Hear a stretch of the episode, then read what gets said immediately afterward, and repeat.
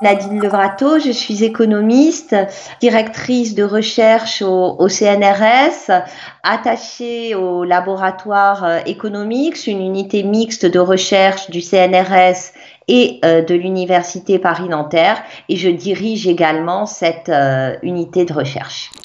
Nous avons commencé à, à, nous intéresser à la question des, des disparités territoriales dans, dans l'épidémie de, de Covid-19 à partir du moment où nous avons vu les cartes réalisées à partir des données de Santé publique France et, et de l'INSEE qui euh, mettaient en évidence des, des, foyers particuliers de présence euh, de la maladie. Donc, euh, on les connaît maintenant, c'est l'Est de la France et le bassin parisien, au-delà, un peu au-delà de, de, la région Île-de-France. Et donc, nous, d'habitude, nous travaillons sur euh, les, disparités des territoires, mais que nous abordons en termes de, création d'emplois. On s'est très rapidement dit avec euh, mes collègues Giuseppe Arcouri et euh, Mounir que ces cartes de, prévalence euh, de, la Covid et des mortalités qui étaient associées ressemblaient quand même étrangement à, des cartes que, nous avions faites de la dynamique des, territoires euh, en France. Et donc, euh, cela nous a donné l'idée d'essayer de voir si, au-delà des, déterminants individuels, hein, c'est-à-dire l'âge, le poids, le, le lieu de résidence, on pouvait identifier des déterminants socio-économiques, mais marqués au niveau du lieu d'habitation. Et c'est comme ça que nous avons commencé cette recherche. Que ressort-il? Il ressort que euh, les taux de décès et euh, les taux d'hospitalisation relèvent des mêmes euh, moteurs. Plus la densité est élevée, plus la part d'ouvriers est élevée, plus les écarts de revenus sont élevés, plus le taux de décès et plus le taux d'hospitalisation sont élevés. Et de plus, nos analyses confirment qu'on a bien un effet de débordement d'un département sur l'autre. Donc, euh, être situé à côté de départements où il y a des forts taux de Covid-19 augmente la probabilité d'être un département fortement touché. Donc ça, ça a été nos premiers résultats. On a donc une augmentation de plus de 40% de la surmortalité dans euh, les six départements sur sept pour l'île de France, plus l'Oise. Après, euh, quand on regarde euh, bien sûr les, taux d'hospitalisation ou de décès liés à, à la Covid, bien entendu, la Seine-Saint-Denis a été l'exemple le plus criant hein, parce que c'est un département où il y a beaucoup d'inégalités sociales, où il y a beaucoup d'ouvriers et où il y a une densité extrêmement importante. Donc, il a toutes les caractéristiques qui euh, augmentent la prévalence de la maladie et en même temps, c'est là que euh, les services d'urgence, euh, on a aussi testé avec le nombre de médecins par tête, on a aussi testé avec le nombre de pharmaciens pour avoir une idée globale de l'état du système de santé. On sait que la, la Seine-Saint-Denis, c'est quand même un département qui est en grande souffrance par rapport à tous les équipements publics et par rapport plus précisément au, système de santé. Mais quand même, toute l'île de France est touchée.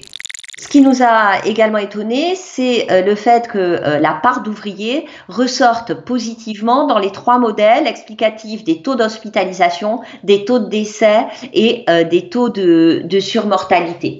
Ceux qui ont été le plus exposés à la maladie, ce sont des gens qui n'ont pas pu télétravailler. Euh, nous parlions de, de la Seine-Saint-Denis, euh, qui est un département dans lequel la part d'ouvriers est extrêmement élevée, et euh, de plus, qui est un département dans lequel les aides-soignantes, les chauffeurs des Deliveroo et autres livreurs sont, sont, extrêmement nombreux. Donc, on a toute une population qui a été en, contact avec la maladie, et finalement, il est, assez logique de retrouver ce signe positif sur la variable part d'ouvriers dans tous nos modèles. On avait l'intuition, bien sûr, mais euh, nous avons été surpris que ça sorte aussi fort et aussi systématiquement. Donc euh, la Covid-19, c'est aussi une maladie sociale. Euh, lorsqu'il y a beaucoup d'ouvriers, lorsqu'il y a beaucoup d'inégalités sociales, les hospitalisations, la mortalité et la surmortalité ont tendance à être plus élevées que lorsqu'il y a moins de, disparités sociales. Parmi les, départements euh, les, moins touchés, on a euh, tout le sud-ouest quasiment, une partie de la Bretagne et les métropoles, hein, euh, Bordeaux, Toulouse euh, ou Rennes, qui par la densité auraient dû être euh, en principe plus plus impactées, finalement ne le sont pas. Alors la, la première raison assez évidente, c'est que ils, sont éloignés des, des premiers cas qui ont été euh, identifiés et, des points les plus les plus chauds, euh, euh, Mulhouse et, l'Oise. Donc le confinement après les a protégés en plus de, de cet éloignement. pour la France, l'épidémie se déplaçait d'est en ouest. Et euh, pour la Bretagne et de façon générale l'ouest de la France, quand on regarde la, dispersion des revenus, donc les, inégalités euh, sociales à l'intérieur de ces départements, elles sont aussi moins importantes qu'en région parisienne et que dans l'est du pays. C'est aussi un facteur explicatif.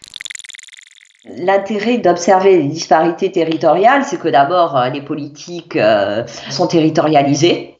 Les ARS ont compétence à, l'échelon euh, régional. Les soutiens sociaux, les politiques sociales sont décidées au niveau des, des départements. Et nous, ce que nous montrons, c'est que il y a des interactions entre ce qui est décidé au niveau des politiques de santé, et les politiques de redistribution des revenus, puisque finalement les départements les plus avantagés, ce sont ceux qui ont de bons systèmes de santé et qui ont peu d'inégalités sociales pour un décideur politique, euh, l'articulation entre les politiques sociales, les politiques de santé et vraisemblablement les, politiques économiques, parce que euh, là nous sommes en train de, de réfléchir à l'intégration de caractéristiques du tissu productif, et quand on vient euh, voir interagir du social, de la santé, et de l'économie, euh, là, on a une vision qui est beaucoup plus large et, et du coup qui, qui, va vraisemblablement amener à, d'autres recherches euh, dans nos labos. Il est tout à fait euh, logique que le déconfinement s'opère de manière différenciée selon les départements. Maintenant, Comment cela va-t-il pouvoir être mis en œuvre de façon efficace C'est vraiment une autre question, hein, parce que il y a des, des flux euh, interdépartementaux, notamment euh, au niveau des populations. Donc, si vous travaillez dans un département euh, A, mais que vous résidez dans un département B, comment comment cela va-t-il se passer si votre entreprise a décidé de, de rouvrir son, son site?